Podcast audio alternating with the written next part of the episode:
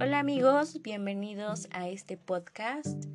En este audio yo les voy a estar dando 8 tips que yo pongo en práctica cada vez que voy a trabajar.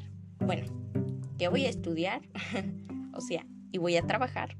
Entonces, pues, te recomiendo que los pongas en práctica porque la verdad sí sirven. Y pues vamos a comenzar. El tip número uno es ten una zona de trabajo. Esto es muy importante, ya que es en el lugar en donde tú te vas a poder desenvolver y tus, y tus opiniones, tus ideas van a ser plasmadas. Entonces, pues, ten una zona de trabajo. Porque hay veces que dices, no, pues voy a hacer mi tarea en la cama, ¿no?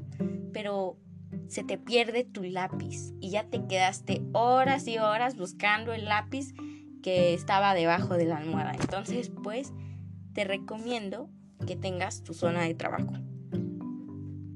El tip número dos es tener limpia tu zona de trabajo, ya que así vas a poder trabajar mejor y se te va a hacer más motivador y te van a dar más ganas de trabajar. Entonces, pues, ten limpia tu zona de trabajo.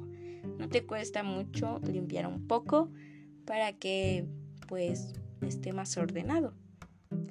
El tip número 3 es tomar agua. Puedes tener un vaso de agua al lado tuyo, una jarra, una botella. Entonces, pues toma agua porque así vas a hidratar a tu cerebro y las ideas van a ser más claras y pues vas a pensar de una mejor manera. Entonces, pues tomen agua, chicos. El tip número 4 es la participación en las clases virtuales. Y esto es importante como para ti como para los maestros.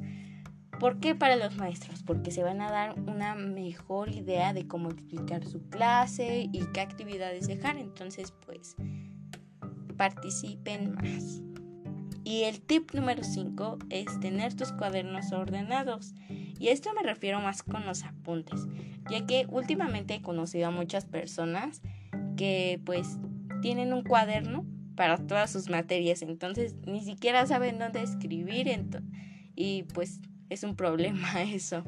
Y aparte, van mal en sus calificaciones, entonces pues es necesario que tengas un cuaderno para cada materia. El tip número 6 es la relajación. Para que tú puedas hacer tus actividades cotidianas, no solo en la escuela, sino cotidianamente, pues es necesario que estés relajada, ya que si estás alterado, estresado o así, puedes no tomar buenas decisiones y hacer los trabajos mal. Entonces, pues es necesario que estés relajado y esto lo puedes obtener con leer libros o jugar este jugar ajedrez, jugar un rompecabezas o ver tu serie favorita, pero con las precauciones debidas. ¿Y a qué me refiero con esto?